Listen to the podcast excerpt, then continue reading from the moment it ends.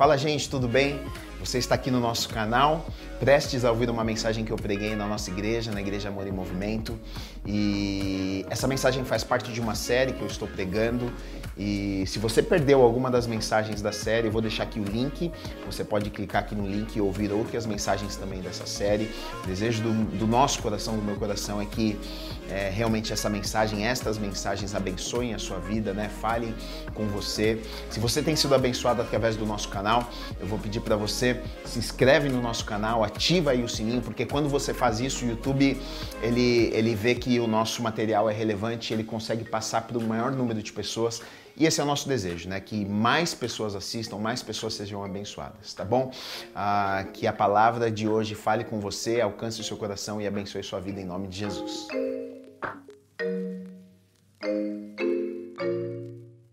Hoje eu vou pregar a última mensagem na série que eu estou pregando aos domingos. Ah, o título que eu dei para essa série é Para Pessoas Comuns. E nós temos falado sobre os discípulos de Jesus, né, os apóstolos, doze homens que Jesus escolheu para andar com eles ah, no tempo que Jesus esteve em seu ministério aqui na terra, né? E o título dessa série para pessoas comuns, porque Jesus escolheu homens normais, né? Com seus defeitos, suas personalidades, características, e foi isso que nós olhamos nestas semanas que passaram, né? Ah, e é legal porque a gente consegue muitas vezes se enquadrar dentro de um, de outro, e a gente fala, puxa, acho que eu sou parecido com esse, eu sou parecido com aquele. E o que eu acho muito legal da Bíblia é que a Bíblia não esconde né, os defeitos, as falhas, os erros. Isso é muito bom para mim e para você, porque todos nós falhamos, todos nós erramos, todos nós precisamos de mudança nas nossas vidas. Né? Se nós tivéssemos uma Bíblia que todo mundo era perfeito, que ninguém errasse, a gente olhava assim, tá, mas eu nunca vou ser desse jeito. Mas aí a gente vê pessoas né, que foram chamadas por Jesus, para andar com Jesus, que erraram, que falharam, ah, que muitas vezes, se talvez fosse, se eu tivesse no lugar de Jesus, talvez eu não teria escolhido, mas Jesus escolheu aqueles homens normais, comuns, para mudar a história do mundo. E se Jesus escolheu aqueles homens para andar com Ele, homens comuns, para mudar a história do mundo e abençoar a vida de milhares de pessoas, por que é que Ele não me escolheria? Por que é que Ele não te escolheria? Por que é que Ele não usaria as nossas vidas também? Então é sobre isso que nós estamos falando né, nestas semanas. E hoje eu vou falar sobre o último discípulo, né, dentre os doze que andaram com Jesus, Judas, o traidor, Judas Iscariotes, que acabou ficando tão conhecido né, pelo fato de ter traído Jesus pelo fato de ter entregue Jesus nas mãos dos soldados, ter vendido Jesus. Ah, e tanto que quando nós falamos o nome Judas, é, as pessoas já associam Judas com traição, né? As pessoas até falam, ah, aquele lá é Judas. O que, que elas estão querendo dizer? Ah, está ali o traidor, o mentiroso, o enganador, né? Ah, ficou tão conhecida a história de Judas, é claro, foi aquele que entregou Jesus, vendeu Jesus por 30 moedas de prata que ficou até difícil de desatrelar o seu nome com o traidor, né? Tanto que nos evangelhos, nas escrituras, em muitos lugares, quando cita e quando fala o nome de Judas, fala Judas, aquele que traiu Jesus, Judas, o traidor, né? Então hoje eu quero ler com vocês o evangelho ah, segundo escreveu João, apóstolo João, no capítulo 13, eu vou ler com vocês dos versículos 21 até o 30 que diz assim: Ditas estas coisas, angustiou-se Jesus em espírito e afirmou: Em verdade, em verdade vos digo que um dentre vós me trairá. Então os discípulos olharam uns para os outros, sem saber a quem ele se referia. Ora, ali estava conchegado a Jesus um dos seus discípulos, aquele a quem ele amava. A esse fez Simão Pedro o sinal, dizendo: dizendo-lhe: Pergunta a quem ele se refere. Então aquele discípulo, reclinando-se sobre o peito de Jesus, perguntou-lhe: Senhor, quem é? Respondeu Jesus: É aquele a quem eu der o pedaço de pão molhado. Tomou, pois, um pedaço de pão e, tendo-o molhado, deu a Judas, filho de Simão Iscariotes. E após o bocado, imediatamente entrou nele Satanás. Então disse Jesus: O que pretendes fazer, faze-o depressa. Nenhum, porém, dos que estavam à mesa percebeu a que fim lhe dissera isto. Pois, como Judas era quem trazia a bolsa, pensaram alguns que Jesus lhe dissera: Compra o que precisamos para a festa, ou lhe ordenara que desse alguma coisa aos pobres. Ele, tendo recebido o bocado, saiu logo e era noite. Amém. Vamos orar. Deus, obrigado pela tua palavra, Pai. Eu sei que todos que chegaram neste lugar nesta manhã, é porque o Senhor tinha preparado, Pai. Eu sei que não tem, não foi por acaso, eu sei que talvez pessoas chegaram convidadas neste lugar, mas eu sei que já estava no coração do Senhor, eu sei que o Senhor quer falar conosco nessa manhã, eu sei que o Senhor quer mexer conosco nessa manhã, eu sei que o Senhor tem uma palavra aos nossos corações. E a minha oração, o meu pedido nessa manhã é: venha tratar aquilo que precisa ser tratado na vida de cada um de nós, Pai. Haja com liberdade neste lugar. Nós abrimos os nossos corações, abrimos os nossos ouvidos. Sabemos, sabemos que ah, precisamos crescer, sabemos que precisamos aprender do Senhor, Pai. E esse é o desejo dos nossos corações. Vem e faça aquilo que só o Senhor pode fazer nas nossas vidas nesta manhã, Pai. Usa a minha vida como boca do Senhor neste lugar, Pai, para que a mensagem, a palavra que está no coração do Senhor seja transmitida através da minha vida nesta manhã, em nome do Senhor Jesus Cristo. Amém e amém. Podemos aplaudir a Deus, a palavra de Deus é maravilhosa. Amém, amém. Judas, aquele que traiu Jesus, Judas, o traidor. Porém, não foi assim desde o princípio, porém, não foi o desejo nem do seu pai, nem da sua mãe, não foi o que haviam planejado para a sua vida. Nós sabemos que o nome, ainda mais naquele tempo, na época de Jesus, representava muito, né? Hoje, às vezes as pessoas escolhem nomes, por exemplo, para as crianças, algumas até olham o significado e é como se tivessem profetizando sobre a vida do filho, olha, você vai ser isso, como se estivessem declarando aquela palavra sobre a filha, sobre a vida de um filho. Por exemplo, o meu filho que se chama Joaquim. O significado de Joaquim é vem do hebraico Jeoiaquim, que significa Deus estabeleceu. E nós colocamos o nome do Joaquim de Joaquim porque nós temos uma filha chamada Ana Clara e ela vai fazer nove anos agora, mas entre a Ana Clara e o Joaquim, a minha esposa perdeu dois filhos, né? Ela teve duas gravidez, é, perdemos duas crianças, foi um momento difícil e quando Joaquim veio, nós entendemos que Deus estava estabelecendo, que Deus estava nos dando de presente aquele menino, né? Ela sonhou com dois meninos no seu colo, ela sonhou com um menino um dia no seu colo, um dia ela sonhou que estavam estourando fogos azuis, né? Antes dele nascer, ela me contou esse sonho, quando a gente descobriu que era um menino, a gente viu a palavra se cumprindo, né? Então nós colocamos por quê?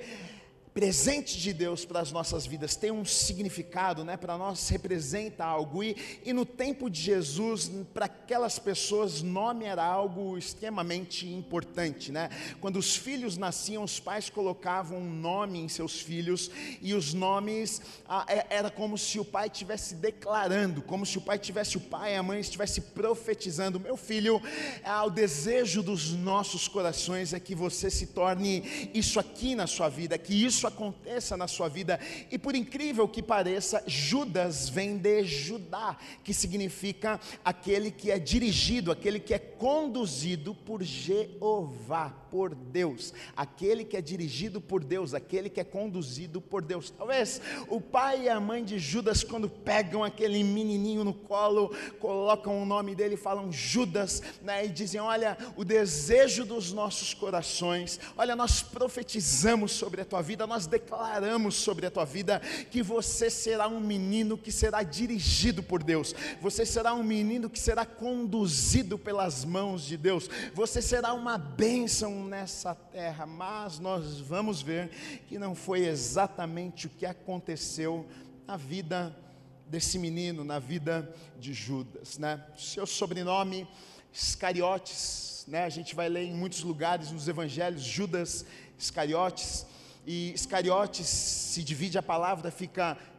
Ish, Cariote, né? Iscariotes, Iscariote, que na verdade Ish significa homem e Keriote era uma cidade, um lugar, então homem de Keriote, então Judas provavelmente ele era um homem de Keriote, que era um lugar, Keriote Esron, uh, e isso nos mostra o quê? Que provavelmente ele era o único dentre os discípulos dos apóstolos que não era galileu, não era da Galiléia, ele era da Judéia. Ah, e por que que estas informações são interessantes e para nós trazem alguma diferença quando nós estamos estudando, né? Porque quando nós olhamos para os discípulos, a gente vai ver que muitos deles se conheciam já. Muitos eram pescadores, muitos já se conheciam da praia, muitos deles eram irmãos, né? já, já tinham amigos em comum, alguns eram já discípulos de João Batista, então alguns dos discípulos já conheciam um ou outro, já conhecia a família, já sabia de onde tinha vindo e tal a princípio, o que nós vemos na palavra é que os discípulos não conheciam a respeito de Judas. O que nós vemos é que não conheciam a respeito da família de Judas, não sabiam o passado de Judas, não sabiam da história de Judas, e na verdade, a gente vai ver que isso favorece Judas a se tornar, isso favorece que ele fosse ah, alguém hipócrita, porque como as pessoas não o conheciam, as pessoas não sabiam da sua história, as pessoas não sabiam ah, do seu histórico, não conheciam a sua família, as pessoas ele fez alguém que na verdade ele não era e todo mundo acreditou. Tanto que, se você olha nas Escrituras, nos Evangelhos, em lugar nenhum você vai ver que no tempo que ele andou com Jesus, os discípulos não desconfiaram que ele era o traidor. Ninguém achava que Judas era o traidor, ninguém achava que Judas era uma má pessoa, não. Judas era um dentre os doze, tanto que quando surgiam as discussões, quem será que é o traidor, ninguém apontava para Judas e falava, ah, esse aqui é o traidor, hein? É, não, ele era um bom hipócrita, ele, ele tinha uma postura ah, que, na verdade, a princípio, o que me parece é que era o contrário do que a gente até imagina, porque, como nós sabemos, ele era, ele era o tesoureiro, o que, que ele era? Ele cuidava, na verdade, das finanças no ministério de Jesus. Ele era alguém de confiança, ele era alguém que cuidava do dinheiro, ele mexia no dinheiro, ele era, ele era alguém que as pessoas olhavam e falavam assim: não, esse aqui é o braço direito de Jesus, esse aqui é quem Jesus confia, é o, que, é o cara que cuida do dinheiro, é o cara que. Quem que vai colocar alguém que ah, não confia do lado, ainda mais para cuidar de dinheiro? Não. É, Judas é, tá tudo certo com Judas, e talvez o seu comportamento, talvez sua postura, talvez a forma que ele ele conduzia as coisas. Né? O que a gente vê através das Escrituras é que provavelmente Judas, dentre os discípulos, ele era o mais habilitado para a função, ele era o mais capacitado. A Bíblia não, não fala ah, do passado de Judas e a gente não, não sabe o que ele fazia antes, mas a gente sabe que muitos dos discípulos eram homens simples, pescadores. Ah, Judas, talvez, dentre os discípulos, era o mais habilitado, era o mais inteligente, era o mais capacitado né? Era, era aquele que iria cuidar, administrar o ministério de Jesus. Ele é colocado nesse cargo, nessa função ah, de confiança, né? Então, na verdade, a gente vai ver que Judas ele consegue enganar todo mundo. Todo mundo pensa que Judas é uma boa pessoa. Todo mundo pensa que Judas era alguém confiável. Todo mundo pensa que Judas era um amigo de Jesus e alguém de confiança, senão não estaria ao lado de Jesus e ainda mais cuidando de tudo, cuidando das finanças e das questões ali do ministério de Jesus, né? Agora, será que Judas enganou Jesus? Certamente não. Ele enganou os discípulos e muitas pessoas, mas Jesus, ele não enganou. João 6, 64 diz assim: Contudo, há descre... Jesus falando, contudo há descrentes entre vós, pois Jesus sabia desde o princípio quais eram os que não criam e quem havia de trair. Desde o princípio, Jesus sabia quem havia de trair. Então ninguém sabia que Judas era o traidor, mas Jesus sabia que Judas era o traidor. Qual é a lição aqui já para mim e para você, querido e querida? Saiba de uma coisa: Deus sabe de todas as coisas. Você pode enganar o meio mundo, o mundo inteiro, mas eu e você, nós não enganamos a Deus. Deus, Ele conhece o íntimo dos nossos corações, Ele sabe o que se passa nos nossos pensamentos, às vezes até, até aquilo que nós nós fazemos de bom e lá no fundo dos nossos corações tem alguma intenção errada. Deus conhece o profundo, Ele sabe das nossas intenções, Ele sonda os nossos pensamentos e o nosso coração, Ele sabe de todas as coisas. Por isso, não tente enganar Deus, não seja hipócrita hipócrita diante de Deus. Não tente chegar na presença de Deus e dizer: Ah, Deus, olha, está tudo certo na minha vida. Olha, eu não tenho ciúmes, eu não tenho inveja, eu sou um santinho, eu sou isso, eu sou aquilo. Não, Deus sabe de todas as coisas. Na verdade, o melhor caminho sempre é sermos sinceros diante de Deus. Sabe por quê? Na verdade, quando nós estamos sendo sinceros diante de Deus, sabe o que nós estamos dizendo para Deus? Deus, eu sou esta pessoa. Só que quando nós falamos com a nossa boca nós estamos dizendo para Deus: Deus, eu estou abrindo a porta para que então o Senhor possa fazer algo na minha vida. Deus, Ele não é um intruso, Ele não é um encão, Ele não vai vir e fazer algo na tua vida enquanto você não falar com Ele. Ele sabe de todas as coisas, Ele sabe que você é invejoso, Ele sabe que você é ladrão, mas Ele vai ficar esperando você se manifestar, Ele vai ficar esperando você falar alguma coisa, Ele vai ficar esperando você reconhecer. E no momento que você chega na presença de Deus e diz: Deus, olha, eu não queria ser, mas eu estou com inveja daquela pessoa, isso é tudo que Ele precisa precisa. Aí ele vai falar: opa, maravilha. Falou, pois abriu a boca, foi sincero, reconheceu. Aí ele vem e fala: não, então tá certo. Então agora eu vou começar a tratar isso aqui no seu coração, vou começar a tratar isso aqui na sua vida. Olha, você pode enganar o mundo inteiro, mas a Deus você não engana. Seja sincero diante de Deus, seja verdadeiro e verdadeira diante de Deus. Todos nós temos os nossos desafios, todos nós temos os nossos problemas, todos nós temos os nossos pecados que temos vergonha de contar para o mundo, que se a nossa vida aparecesse no telão, a gente se escondia debaixo da cadeira, mas Deus já sabe do teu pecado, Ele já sabe o que você fez, ah, ninguém sabe, mas Deus sabe. Você não precisa tentar esconder de Deus, seja sincero e sincera diante de Deus, porque quando nós somos sinceros e sinceras diante de Deus, nós abrimos, abrimos as portas do nosso coração e dizemos para Deus: Deus, eu sou assim, estou assim, e preciso ser transformado e transformado. E aí Deus começa a fazer o que Ele quer fazer nas nossas vidas. Então Judas, na verdade, ele nunca enganou Jesus. Jesus sabia desde o princípio que ele era o traidor ele podia se comportar bem, ele podia administrar bem, ele podia falar bonito, ele podia ter o favor de todo mundo, os discípulos podiam gostar dele, as pessoas podiam olhar e falar: oh, Judas é o cara da confiança, mas Jesus sabia quem era Judas, ele não enganava Jesus. Tem algumas passagens na Bíblia que a gente vai poder conhecer um pouquinho do caráter de Judas, né? Quem era Judas? O que, que tinha dentro do coração desse homem, né? Por exemplo, no Evangelho de João, no capítulo 12 dos versículos 3 a 6, uma passagem bem conhecida, diz assim: Então Maria, tomando uma libra de bálsamo de nardo puro, muito precioso, ungiu os pés de Jesus e os enxugou com seus cabelos, e encheu-se toda a casa com o perfume do bálsamo. Mas Judas Iscariotes, um dos seus discípulos, o que estava para traí-lo, disse: Por que se vendeu este perfume por trezentos denários e não se deu aos pobres? E isto disse ele, não porque tivesse cuidado dos pobres, mas porque era ladrão. E tendo a bolsa, tirava o que nela se lançava. Agora, olha só que coisa. Maria, nós sabemos, ela faz algo extraordinário em adoração a Jesus, né? Ela derrama ali um perfume precioso, ela enxuga os pés de Jesus com os seus cabelos, né? E os discípulos ficam olhando e pensando, é muito caro, por que, é que ela está desperdiçando? E Judas se manifesta, ele fala, por que, que não vendeu esse perfume, em vez de jogar no pé de Jesus e ficar aí limpando com o cabelo, e deu dinheiro aos pobres, né? O que, o que, que ele quis dizer? Ele quis passar de bonzinho, ele quis passar do o cara caridoso, ele quis passar do cara que queria ajudar os pobres, mas olha só, a interpretação de João aqui sobre este acontecimento, este fato de Judas, por quê? Porque o evangelho de João foi escrito escrito 60 e poucos anos depois de Jesus já ter ressuscitado.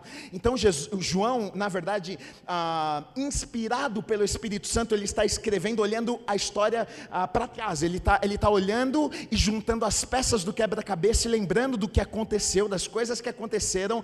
E agora, pelo fato de ele já saber tudo o que tinha acontecido na vida de Judas, ele viu Judas caindo. Ele tá, agora ele entendeu. Ele está olhando e está falando: Ah, malandro, Judas naquela situação lá não foi que ele, ele, ele era bonzinho, não. Então João está dizendo o seguinte: olha, enquanto naquele, talvez naquele tempo eles estavam pensando, Judas, que cara bonzinho, ô oh, Judinha, você é uma bênção mesmo, hein? queria dar tudo para os pobrinhos, queria abençoar, e na verdade não, João está olhando para trás, depois de 60 e pouco ano, poucos anos já maduro, vendo a fotografia maior da história e está dizendo, ele era ladrão, na verdade a intenção do coração dele não era dar aos pobres, na verdade ele queria fazer a fita, na verdade ele queria parecer bem diante das pessoas, na verdade ele queria que as pessoas olhassem para ele e falassem, pô, Judas muito bem, porque ele era hipócrita, e na verdade João vai dizer o seguinte: olha, ele era ladrão, ele metia a mão na bolsa, ele roubava dinheiro, então aqui a gente vê o caráter daquele homem, ele vai dizer, ele era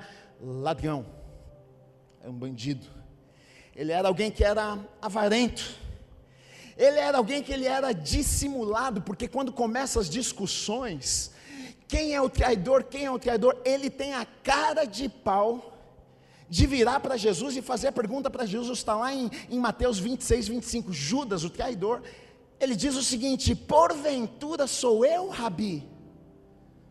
Se eu sou traidor, eu ia ficar quietinho. Começou o assunto, eu, mas o assunto começou ali: sou eu o traidor, Rabi, olhando nos olhos de Jesus, dissimulado, falso, para que as pessoas pudessem acreditar nele, não pensar que ele fosse realmente o traidor, para que ele ficasse bem diante das pessoas. A história de Judas Iscariotes é um retrato, na verdade, vívido de um homem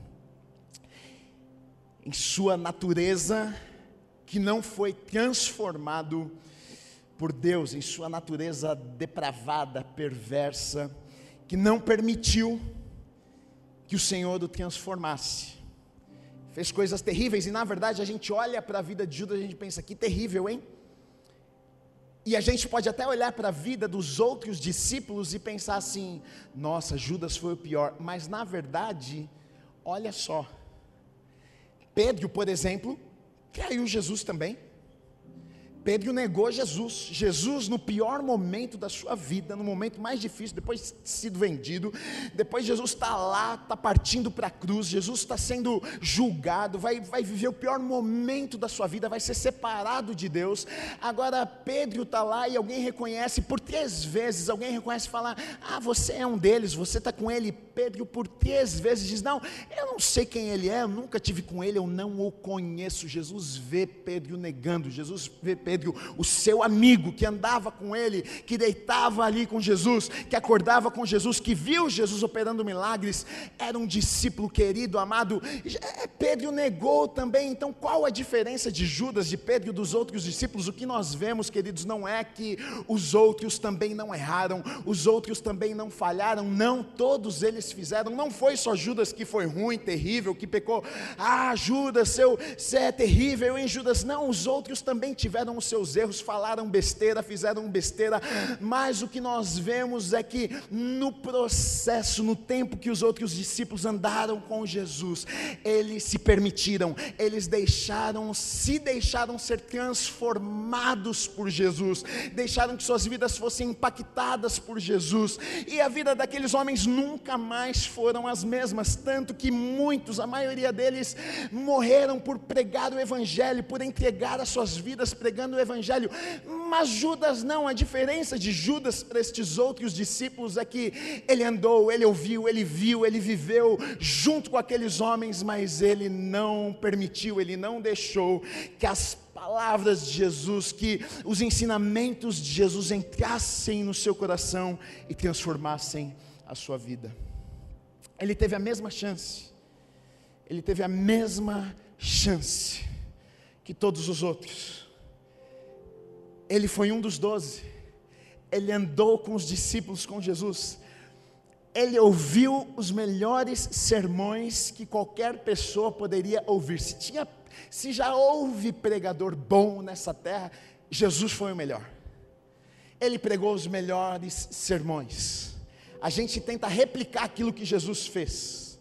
Jesus ele pregava com unção, com autoridade, com ousadia, as pessoas ficavam impactadas, multidões corriam nas montanhas para ouvir aquilo que aquele homem falava. Judas estava ali ouvindo, Judas estava ali aos pés de Jesus ouvindo os melhores sermões sendo pregados. Judas estava vendo os ensinamentos, não só quando Jesus falava, mas no dia a dia, com suas atitudes e comportamentos. Ele estava ali com Jesus, junto com os outros onze, mas ele não valorizou a oportunidade. E na verdade, eu vejo que a chance dele talvez foi até maior, porque ele não, ele não estava apenas com, 12, com os doze, mas ele tinha até um cargo a mais do que os outros, porque ele tinha um cargo de confiança. Ele era o cara que falava assim: opa, esse aqui é de, de confiança, esse aqui é o braço direito, esse aqui é o que cuida das coisas, esse aqui é o cara que é o de confiança de Jesus. Talvez as pessoas até olhavam para ele de forma diferente. Quem que é o cara da confiança? Ajuda, né? Que cuida de tudo aí, administra. Agora, o que nós vamos ver, a triste realidade na vida de Judas, sabe o que é? Porque, como eu falei já antes, o que a gente consegue perceber na vida de Judas é que provavelmente Judas, dentre os doze, ele era o mais capacitado. Dentre os doze, ele era o mais habilitado para essa função, talvez o mais instruído intelectualmente falando, talvez o mais estudado. Os outros, muitos homens simples, pescadores. Judas, por ter sido entregue este cargo a ele, a gente entende que ele sabia lidar com dinheiro, ele era um cara talvez ah, inteligente, talvez um cara estudado, talvez um cara, era alguém que se diferenciava do grupo, mas olha só, um cara talvez com habilidade, um cara que talvez as pessoas olhavam e admiravam e falavam: puxa, que cara talentoso, hein? Que cara bom, esse cara aí, olha, o cara voa, mas o que a gente vai ver na vida de Judas, sabe o que é? É habilidade sem caráter, é, é, talento sem caráter. E aqui eu vou dizer uma coisa para você: é o maior perigo que nós podemos ter nas nossas vidas. Maior perigo: posição sem caráter traz destruição. Talento sem caráter leva à morte. Ser promovido e colocado numa posição sem caráter leva à destruição. Judas tinha suas habilidades, mas lhe faltava caráter. Judas talvez inteligente, mas não tinha caráter. Judas habilidoso, mas não tinha caráter. Muitas vezes nós oramos a Deus e nós pedimos a Deus: Deus me levanta, Deus me abençoa, Deus me promove, Deus me abençoe financeiramente, Deus me, me dê fama, Deus me dê poder, Deus me promova, Deus faça algo na minha vida. Deixa eu dizer uma coisa para você: ah, se Deus promover a minha vida, se Deus promover a sua vida e o meu caráter não estiver preparado e forjado para essa posição, na verdade, aquilo que era para ser bênção vai ser maldição nas nossas vidas, porque posição, é, dinheiro sem caráter, na verdade, traz destruição e morte. Quantos casamentos já não foram destruídos por causa de dinheiro? Não tinha dinheiro, estava tudo certo, ganhou dinheiro, acabou o casamento. Por quê? Porque ganhou dinheiro e o caráter não acompanhou. Ah, por que, que muitos casamentos, o, o cara era lá na empresa, o último, o mais simples, foi promovido, agora virou o chefão agora ele pisa em todo mundo, agora ele trocou de mulher, a vida virou uma confusão. Por quê? Porque ele tem habilidade, ele tem um dom, ele tem um talento, ele foi promovido, mas o seu caráter não conseguiu acompanhar. Talento, dom sem caráter traz destruição na minha e na sua vida. Então, querido, talvez a gente precisa mudar a nossa oração. Deus me levanta, Deus me abençoa. Talvez a minha e a sua oração precisa ser: Deus molda o meu caráter. Deus me prepara para para viver aquilo que o Senhor tem para mim. Eu não quero chegar lá, Deus, eu não quero viver, Deus, aquilo que o Senhor tem para mim. E, e, chegar lá, Deus, e cair. E chegar lá, Deus, e perder a minha família. E chegar lá, Deus, e perder o melhor que o Senhor tem na minha vida. Eu não quero. Me livra disso. É melhor viver com menos, mas não perder o Senhor. É melhor viver com menos e não perder a minha família. É melhor viver com menos e não perder aquilo que o Senhor tem para minha vida. Sempre um talento. Eu já vi inúmeras pessoas talentosas com dons, mas sem caráter, e o final é destruição. É destruição, é morte.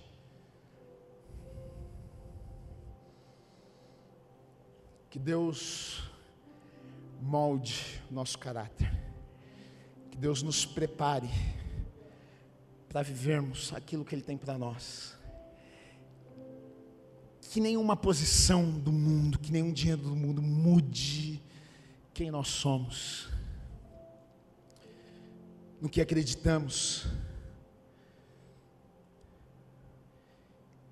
E se eu não tenho um caráter preparado, Deus, não me permita ir, não me permita viver isso, não me permita chegar lá, porque eu não quero arrebentar com a minha vida, eu não quero acabar com aquilo que o Senhor tem preparado para mim. Primeiro, faça uma obra em mim. Primeiro, muda quem eu sou. Primeiro, transforma a minha vida. Me prepara. Judas tinha posição, mas não tinha caráter. Um exemplo de homem de caráter para mim na Bíblia é José. E ele é um exemplo para mim. A gente muitas vezes olha para alguns momentos da vida de José, que com certeza mostram um homem de caráter, mas para mim a maior prova do caráter, do homem de caráter que José foi, não foi em vários momentos na vida dele. Porque a gente olha para José, por exemplo, e a gente vê um homem de caráter quando? Quando ele foi colocado por Potifar ah, para cuidar da casa dele, e a mulher de Potifar quis se deitar com José, e ele disse não, ele fugiu. Caráter, ok. Foi mandado para a prisão, sofreu por conta disso. Chegou na prisão, foi promovido na prisão, virou chefe da cadeia. Por quê? Porque era um homem de caráter, correto, íntegro. Alguém falou assim: pode ficar com a chave, meu filho, que eu sei que você não vai roubar, não vai sair daqui, está tudo certo, um homem de caráter. Tudo isso nos mostra quem ele era, mas para mim a maior prova foi, no, na verdade, lá na frente, no final da vida de José. José está lá agora, ele está vivendo um momento bom da vida dele. Agora José, ele tem poder. Agora José, ele é o segundo homem mais importante. Faraó coloca um anel no seu dedo e fala: aqui você, o que você falar, as pessoas têm que obedecer. Aqui, se você mandar cortar a cabeça de alguém, tem que cortar a cabeça dessa pessoa. Você, depois de mim aqui, você é o cara. O que você falar aqui tem que ser feito.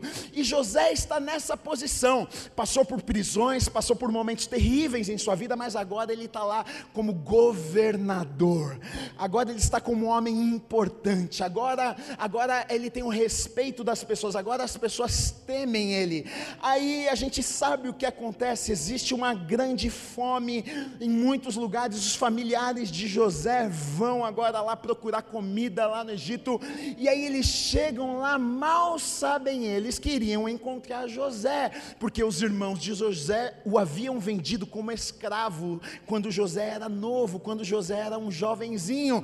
Eles talvez pensaram: José foi morto, José foi, sei lá, né, o que aconteceu com José. Mal sabiam eles, e eles chegam agora lá para pedir comida, para tentar comprar comida. E quando eles chegam na presença de José, governador, eles nem o reconhecem. Os anos passaram, José saiu talvez com a sua roupa velha, sujo, Agora José é governador, talvez vestido com roupas finas, talvez cheiroso, talvez com colares de ouro. Ele era um homem importante, reconhecido. Os irmãos de José chegam na presença de José e não o reconhecem. José olha, reconhece os irmãos, ele não fala a princípio para os irmãos que era ele, ele não consegue se segurar, ele sai, vai para uma outra sala e ele chora. Ele chora ao ver os seus irmãos. E ali nessa posição ele podia, sabe o que? Ele podia dizer para os seus irmãos: Olha, eu sou Zezé, sabe aqueles que você, vocês venderam alguns anos atrás? Agora eu vou cortar a cabeça de todo mundo, mas aqui aqui, na verdade, o caráter de José é provado. Aqui, na verdade, José mostra quem ele era de verdade. Enquanto os irmãos estão ali com medo, depois que José revela e fala: Olha, eu sou o irmão de vocês. Olha, eu estou aqui. Os irmãos ficam apavorados porque já imaginam, ele vai matar a gente. José pergunta: Cadê o meu pai? Meu pai vive ainda? E eles dizem: Não, papai vive. E tem mais algum filho? Sim, tem mais um irmão mais novo, Benjamin. Ele manda buscar o pai, manda buscar os irmãos. Os irmãos estão com medo e falam: Meu Deus, o José vai matar a gente agora. E aí José fala para eles: Olha, por que é que vocês estão com medo? O mal que na verdade vocês intentaram fazer contra a minha vida, Deus pegou isso aí e tornou em bênção na minha vida. Quando o pai de José morre, José tem a oportunidade de enterrar o seu pai no lugar que o pai desejava. Ele foi lá e enterrou.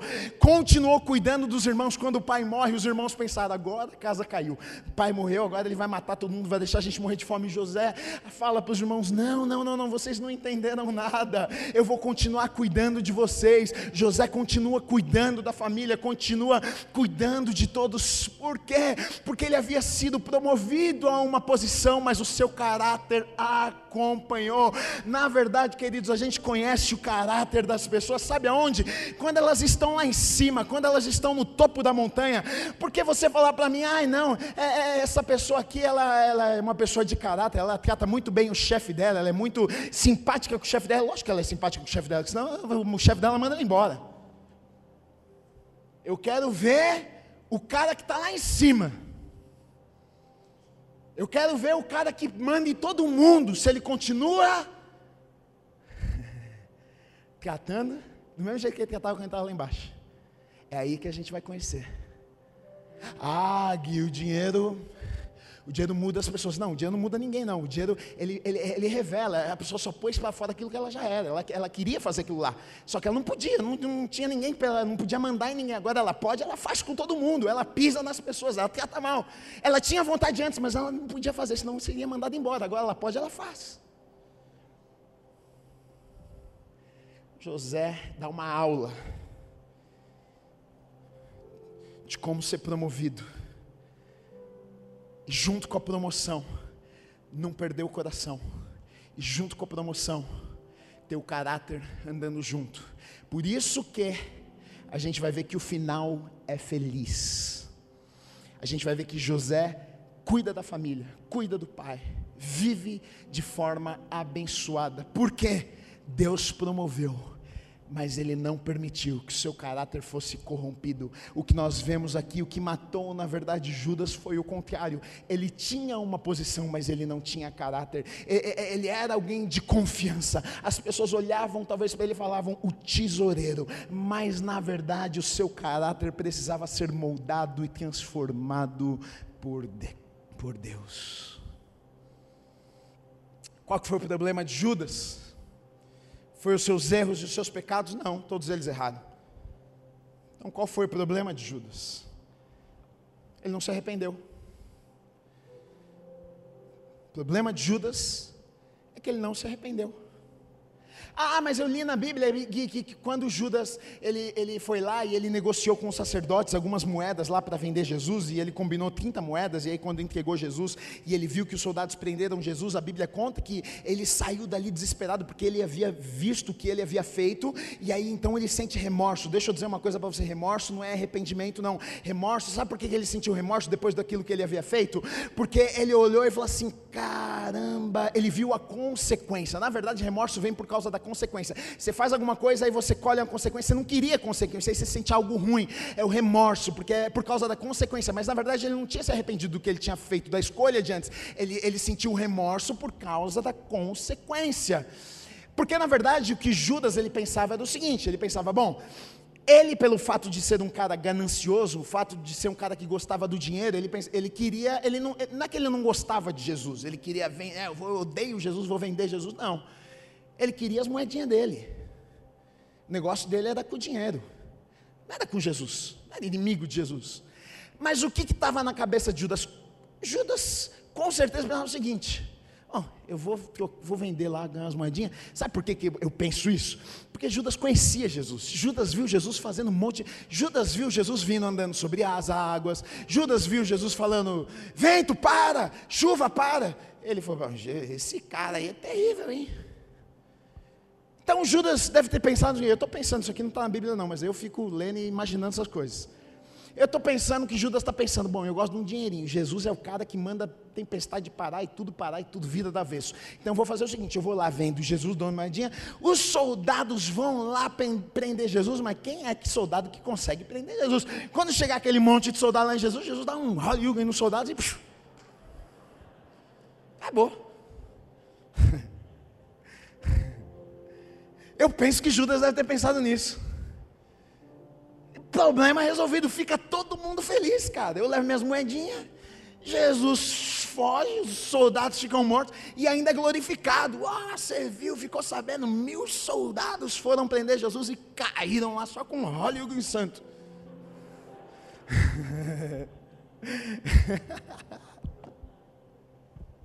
Eu leio a Bíblia e me divirto. Na minha cabeça, o que Judas estava imaginando é isso. Agora, o problema de Judas, é, é, é, o pecado dele era igual dos outros, era diferente, mas era pecado do mesmo jeito. Do mesmo jeito que o outro foi um falastrão, o outro fez uma bobeira, o outro falou. Ele pecou e ele errou também. Mas a diferença de Judas para os outros é que ele não se arrependeu. Ele não se arrependeu. Ele estava com Jesus quando Jesus falou da parábola do administrador infiel ele ouviu aquilo, ele podia ter recebido aquela palavra e falou: Hum, sou eu esse cara, vou mudar de vida, hein? Ele estava ali ouvindo Jesus quando Jesus pregou e falou no Sermão do Monte contra o amor ao dinheiro, contra a ganância. Ele estava lá. Ele podia estar aí, meu Deus do céu, isso aí é para mim, ai, ai, ai, ai, preciso mudar. Podia. Mas sabe qual é o problema? que eu vejo, e na verdade, isso aqui serve para mim e para você. Porque evangelho, Bíblia, palavra de Deus, não tem efeito nenhum se só ouvido e não aplicado. Judas era conhecedor? É claro que era conhecedor. Ele ouviu os sermões de Jesus, ele andou com Jesus, ele estava lá. Mas não aplicou, não fez, não pegou aquela palavra que Jesus falou e falou assim: é verdade, eu vou parar de meter a mão na bolsa. Eu vou, eu vou parar com esse negócio, eu sou um pilantra mesmo, eu, eu preciso parar. Ele não foi ter uma conversa sincera com Jesus. Jesus, vem cá, um dia, vem no cantinho aqui. Eu estou metendo a mão na bolsa, não estou conseguindo, é mais forte do que eu. Me ajuda. Põe outro cara para fazer esse negócio, porque eu não estou conseguindo me controlar. Ele não foi sincero.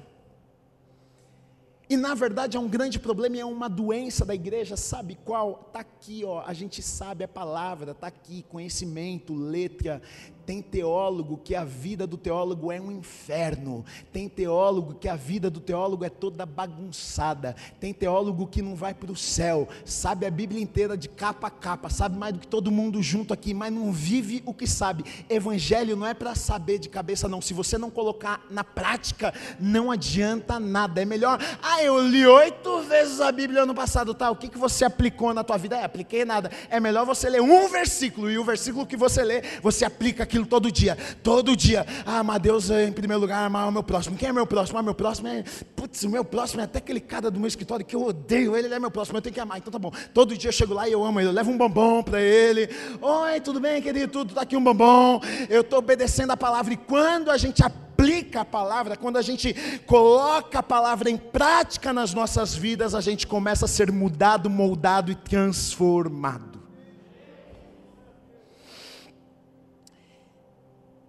É engraçado, tem, tem uma passagem que a família de Jesus chega onde Jesus estava, ele está pregando e tal, e aí os discípulos chegam e falam assim: Ah, sua família está aí, tá mãe, tá os seus irmãos, e Jesus dá uma resposta, eu acho muito interessante a resposta de Jesus, está em Lucas 8, 20 e 21, diz assim: E lhe comunicaram: Tua mãe e teus irmãos estão lá fora e querem ver-te.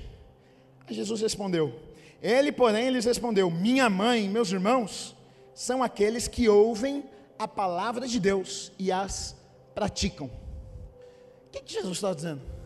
Ele não estava dizendo, não é minha mãe, não é meu irmão, que ele estava dizendo o seguinte: tem parte comigo, faz parte da família, faz parte do corpo quem ouve e coloca em prática a minha palavra. Se vocês estão aqui ouvindo, se vocês praticarem o que vocês estão ouvindo, vocês também fazem parte da família. Judas, ele vendeu Jesus. Judas, ele vai lá e por 30 moedas de prata ele combina com os sacerdotes Jesus já estava sendo perseguido, os religiosos perseguiam Jesus porque Jesus era um cara, ele foi um cara fora da caixa, enquanto os religiosos estavam ensinando ali a lei, a lei, Jesus ele veio falar, ele veio mostrar o reino de Deus de forma diferente, ele veio falar da intenção do coração, ele veio falar, olha, você para adulterar, você não precisa se deitar com uma mulher, se você tiver o desejo no teu coração, você já adulterou.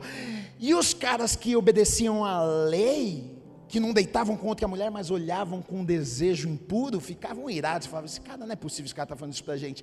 Jesus veio e ele bagunçou com a cabeça dos fariseus, dos religiosos, então eles odiaram Jesus, eles quiseram matar Jesus, eles perseguiram Jesus, e aí Judas por sua ganância, pelo fato de ele amar o dinheiro e querer fazer o seu pezinho de meia, ele decide, fala, bom, eu vou vender, Jesus, o pessoal está aí, está tá em alta, está procurando, acho que a coisa, a venda, a transação vai ser boa, e ele foi lá, ofereceu, fez uma negociação de 30 moedas, que na verdade não é muito, e vendeu Jesus, e fez um combinado, falou, olha, eu vou, eu vou fazer o seguinte então, eu vou mostrar para vocês quem é Jesus. Quando eu for lá encontrar com Jesus, eu vou conduzir os soldados e aí, quando eu chegar em Jesus, eu vou cumprimentá-lo com um beijo para que vocês saibam quem ele é.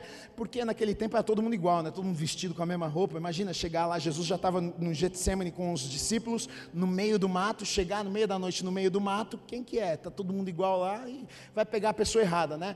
E é isso que acontece. Judas ele vende Jesus por algumas moedas e aí os soldados vão acompanham Judas e aí Judas vai lá se encontrar com Jesus e aí, quando Judas chega na presença de Jesus, Jesus está vivendo o pior momento de sua vida, ele está ali prestes a ser levado, ele está vivendo um momento de aflição, né? ele está vivendo um momento ah, que ele está prestes a, não apenas a ser julgado e crucificado e passar dores no seu corpo físico, mas a maior dor de Jesus seria ser separado do Pai, ser separado de Deus por alguns momentos, porque não teria como ah, Deus ficar ali com Jesus enquanto Jesus Jesus estivesse carregando todos os pecados da, nossa, da humanidade, os meus e os seus pecados, então Jesus sofria o fato de pensar que ele seria separado de Deus por um instante ali na cruz, e ele até disse para o Pai: Olha, Pai, se possível, afasta de mim esse cálice, mas que não seja feita a minha vontade.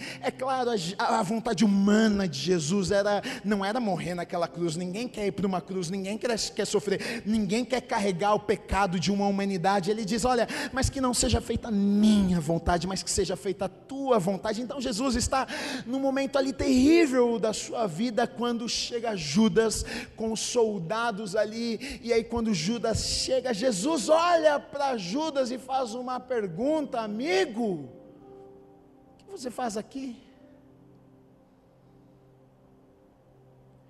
Judas beija o rosto de Jesus. Os soldados vêm e o pegam. Judas foge daquele lugar, desesperado, porque agora ele vê: pegaram Jesus, vão prender Jesus, vão matar Jesus. Ele não odiava Jesus, não queria matar Jesus, ele só queria as moedinhas dele. Mas quando ele vê que vão matar Jesus, ai, deu errado meu plano. Ele sai desesperado dali e agora o que é que eu vou fazer da minha vida? A Bíblia nos conta que ele vai até um lugar. Ele tenta, na verdade, ainda renegociar. Ele tenta ir lá para os sacerdotes e falar: Olha, pega as moedas de volta, não, larga Jesus. Os sacerdotes falam: Não, não, já está feito o negócio. Já era. Ele vai até uma árvore, num lugar muito alto, se pendura, se enforca, a árvore não aguenta, quebra ele despenca num lugar onde tem muitas pedras embaixo. A Bíblia, eu vou ler aqui o texto para vocês, diz que seu corpo espatifa inteiro, suas entranhas saem para todos os lugares. E este foi o fim de um daqueles que andou com Jesus. Olha o que diz em Atos 1. Aqui é Pedro quando se levanta para pregar. 16 a 19 diz assim: Irmãos, convinha que se cumprisse a Escritura, que o Espírito Santo proferiu anteriormente por, por boca de Davi, acerca de Judas, que foi o guia daqueles que prenderam Jesus. Porque ele era contado entre nós e teve parte neste ministério. Ora, este homem adquiriu um campo com preço da iniquidade, e precipitando-se, rompeu-se pelo meio, e todas as suas entranhas se derramaram. E isto chegou ao conhecimento de todos os habitantes de Jerusalém, de maneira que em sua própria língua esse campo era chamado Aceldama, isto é, campo de sangue. Este foi o final de Judas. Deixa eu dizer uma coisa para você, talvez você que conhece um pouco da Escritura, você vai dizer assim: é, mas existiam palavras, existiam profecias a respeito daquilo que iria acontecer. O traidor se manifestaria, de alguma forma isso teria que acontecer, sim, de fato teria que acontecer, mas eu quero dizer para você: não precisaria ter sido através da vida de Judas. Por quê? Porque Judas ele teve a escolha, como eu e você, como todo ser humano tem a escolha. Deus nos deu o poder da decisão. Não tinha uma força que estava ali em Judas, vai, vai, vai, vai, vai, você vai trair, você vai ser o traidor. Não, não, não. Ele teve a opção, ele fez porque ele decidiu fazer. A palavra iria se cumprir de qualquer forma, o traidor iria se manifestar. o Jesus seria traído, Jesus seria vendido, ele seria entregue, com certeza, porque a palavra se cumpre. Porém, eu não vejo que Judas precisaria ter sido Judas, porque ele teve a mesma mesma oportunidade. Ele, ele, ele andou com Jesus, ele ouviu, ele podia no meio do caminho, e digo mais, não apenas no meio do caminho, mas eu penso que até no final, mesmo depois de ter entregado Jesus, se Judas tivesse se arrependido de verdade, se ele tivesse, depois de ter visto os soldados ali pegando Jesus, se ele tivesse voltado a Jesus e falado: Jesus, fui eu, eu sou o traidor, eu te traí, me perdoa por isso, com certeza Jesus o teria perdoado perdoado e o final da história de Judas não seria como foi, até porque nós vemos, por exemplo, quando Jesus estava na cruz, pregado na cruz, um bandido estava ao lado de Jesus pregado na cruz, e a gente sabe dessa história, é linda, maravilhosa. Aquele bandido está ali pregado e ele está olhando para Jesus, e está olhando para a cruz de Jesus, e está olhando escrito Rei dos Judeus, e aquele homem pregado ali, e, e as pessoas xingam Jesus, as pessoas cospem em Jesus, e Jesus não fala nada, Jesus está ali pregado naquela cruz de alguma forma a vida daquele homem foi tão impactada com a presença de Jesus ali na cruz que ele, ele olha para Jesus ali prestes a morrer, um homem que foi mau, um homem que foi um ladrão, ele merecia estar ali naquela cruz pregado. Ele olha para Jesus e diz: Senhor, quando entrares no paraíso, lembra-te de mim. Jesus olha para aquele bandido e diz: Ainda hoje você estará comigo no paraíso, ainda hoje você estará lá comigo comigo. Quer dizer o que? Na verdade, Jesus veio para isso. Jesus veio para morrer numa cruz por mim e por você, porque ele sabia que nós faríamos coisas erradas, ele sabia que nós somos maus. Se Judas, naquele pior momento de sua vida, tivesse voltado e dito: Senhor, fui eu, me arrependo, me perdoa, com certeza Jesus teria dado um abraço e teria dito: Você está perdoado, vai e vive uma vida diferente, vai e frutifica, vai e pega tudo que você ouviu, que você aprendeu e faça diferença a partir de agora. Mas Judas não fez isso.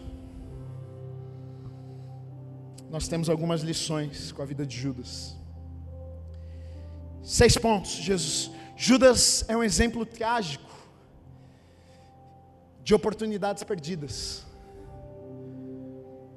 Não perca as oportunidades que Deus te dá. Talvez você esteja aqui toda semana, semana após semana sentado no banco da igreja ouvindo palavra e Deus está falando com você. E talvez toda semana você perde uma oportunidade. Talvez toda semana você pense essa palavra para mim, mas você não faz nada com essa palavra. Não perca a oportunidade. Judas é um exemplo de privilégios desperdiçados. Ele foi colocado numa posição, mas não aproveitou aquilo que foi entregue em suas mãos. O que é que Deus te deu que você não está sabendo aproveitar? Que você não está sabendo valorizar? Olha para a tua vida, olha para a tua história, olha para a tua casa, olha para a tua família. Será que você tem motivos para agradecer a Deus? Judas é a ilustração clara de que o amor ao dinheiro é a raiz de todos os males. Pessoas matam, pessoas destroem, pessoas fazem de tudo por amor a coisas. Judas nos prova o mal que um ser humano pode fazer quando não se deixa ser transformado por Deus. Somos maus, fazemos coisas ruins. Ah, se não permitirmos Deus mudar quem nós somos e moldar o nosso caráter. Judas também é a prova da misericórdia e bondade de Deus. Porque, como eu disse, desde o princípio, Jesus sabia quem era o traidor. Mas Jesus deixou. Por que é que ele deixou? Ali no meio, por causa da sua bondade e misericórdia. Eu consigo imaginar Jesus. Vamos, Judas. Vamos, Judas. Muda, Judas. Judas, vai, vai, vai. Vamos, Judas. Vamos, Judas. Tentando acreditar, eu, eu, mesmo em sua onisciência, mesmo sendo conhecedor de todas as coisas, sabendo e conhecendo o futuro, Jesus permitindo ele estando perto, porque vai que, né? Bondade, misericórdia. Deu um tempo ainda para Judas. Através de Judas, nós vemos também que a vontade de Deus nunca é frustrada. Palavra se cumpre haveria de ter um traidor, se manifestou. palavra de Deus não, na palavra de Deus não existe contradição. Se falou, vai acontecer. Se profetizou, vai acontecer. Alguém falou, vai ter traidor. Traidor se manifestou e aconteceu. A palavra de Deus se cumpre. Para nós fecharmos, eu fiquei pensando sobre tudo isso e eu fiquei pensando, puxa, tão pouco por tão pouco, né? Porque na verdade, 30 moedas não foi muito dinheiro que Judas vendeu, ele colocou um preço em Jesus. Um preço em Jesus, 30 moedas ele vendeu o Messias. Mas na verdade, sabe o que acontece? 30 moedas não foi o preço de Jesus. 30 moedas foi o preço de Judas. Não era o quanto Jesus custava, mas era o quanto Judas custava é, é, é por quanto ele seria comprado. E a minha pergunta para você nessa manhã é exatamente essa: quanto que te compra? O que te compra? Qual é o pecado que te compra? Qual é a mulher que te compra? Qual é o homem que te compra? Qual é a posição que te compra? O que faz você vender Jesus? Porque toda vez que eu peco, toda vez que eu pego alguma coisa, sabe o que eu estou fazendo? Colocando Jesus na cruz, porque foi por isso que ele foi para a cruz, por causa do meu pecado e do seu. Então, quando eu tô, quando eu faço uma escolha, quando eu digo assim, ah, eu vou atender esse desejo, qual é o teu preço? Qual é o teu preço? O teu preço, o teu preço é uma noite de prazer? O teu preço é, é, é, um cargo, e aí por causa do cargo você, você crucifica Jesus na tua vida. Para Judas foi 30 moedas, mas muitas vezes, para muitos de nós, é muito menos. A gente muitas vezes não precisa nem de 30 moedas, a gente crucifica Judas e a gente fica falando: caramba, hein, Judas, 30 moedas, mas muitas vezes, muitos de nós vendemos Jesus por tão menos do que 30 moedas moedas, o que é que você tem vendido? Por quanto você tem vendido Jesus na tua vida? Deixa eu dizer uma coisa para você: não venda, não venda, não venda Jesus por nada. Não venda Jesus por nada. Não venda Jesus por um relacionamento. Não venda Jesus por dinheiro nenhum neste mundo. Não venda Jesus por uma posição. Não venda Jesus por poder, porque o final é destruição para a sua vida. Não venda. Não venda. Qual é o teu preço? Quanto você vai negociar? O quanto você está disposto em colocar Jesus na mesa e dizer: tá bom, eu aceito essa proposta. O que é que o diabo precisa colocar à tua frente? Qual é a proposta que ele precisa colocar à tua frente para você dizer: tá bom, eu aceito isso aqui e eu venho Jesus na minha vida? Qual é o teu preço? Não faça como Judas fez. Não faça como Judas fez, porque o final é trágico e de destruição. E não é isso que Deus tem para a minha vida. E não é isso que Deus tem para a sua vida. Por mais que eu e você nós erramos, por mais que nós caímos, por mais que nós falhamos, se nos arrependermos, se nos voltarmos aos pés da cruz e dissermos: Deus, falhamos, Deus, erramos, Ele é misericordioso e nos perdoa e nos aceita e nos restaura e olha para mim, para você e diz: "Olha, o seu futuro pode ser diferente. Eu e você não precisamos terminar como Judas terminou." Todos nós somos Judas. Deus que me livre, Deus que nos livre. Que em algum momento já vendemos Jesus por um prazer, por uma vontade, por uma proposta que nos fizeram. E agora, você não precisa fazer como Judas. É por isso que Jesus morreu por mim por você. Justamente para que a gente pudesse chegar aqui e dizer: olha, realmente, se não fosse Jesus, meu fim seria como de Judas, mas por causa de Jesus, uma nova história pode ser escrita na minha vida o meu final pode ser diferente. Eu quero orar com você nessa manhã. Eu eu gostaria que você não desperdiçasse essa oportunidade. Às vezes a gente desperdiça oportunidades que Deus nos dá. Eu acredito que se você está aqui nessa manhã e se a palavra falou com você, você reconhece, diz: Olha, eu quero que seja um marco na minha vida. Eu quero que eu já errei, eu já falei, e vou te contar uma notícia, eu também. Todo mundo que está aqui, o seu vizinho aí do lado também. Bem-vindo. Mas se hoje você diz, olha, eu eu não quero ter esse fim. Eu quero viver o que Deus tem para mim. Talvez hoje seja a oportunidade que Judas teve e não aproveitou de voltar para Jesus e falar: Jesus, estou aqui, errei. Dá uma chance. E com certeza o final dele seria diferente. E Deus está te dando essa chance nessa manhã. Quero orar com você.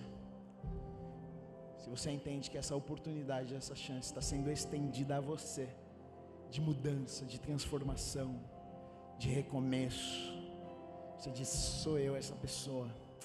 Quero recomeçar. Quero entregar os meus caminhos ao Senhor. Quero me arrepender do meu passado, das escolhas que fiz para viver aquilo que Deus tem para minha vida. Eu quero orar com você. Levanta a tua mão. Amém, amém, amém, amém, amém, amém, amém, amém. Deus, obrigado pela tua bondade. Obrigado pelo Deus misericordioso que o Senhor é. Nós não somos merecedores. Nós erramos, nós falhamos, nós caímos. Mas o Senhor, com infinita bondade e misericórdia, nos alcança.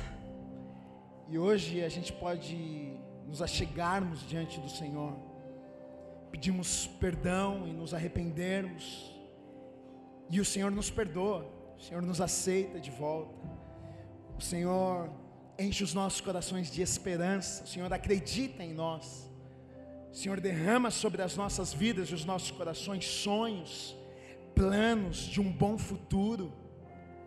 Nós somos gratos a Ti, Pai. Sabemos que erramos, falhamos e não merecíamos mesmo, mas nessa manhã, Pai, reconhecemos que precisamos da ajuda do Senhor nas nossas vidas. Nos ajude, Pai.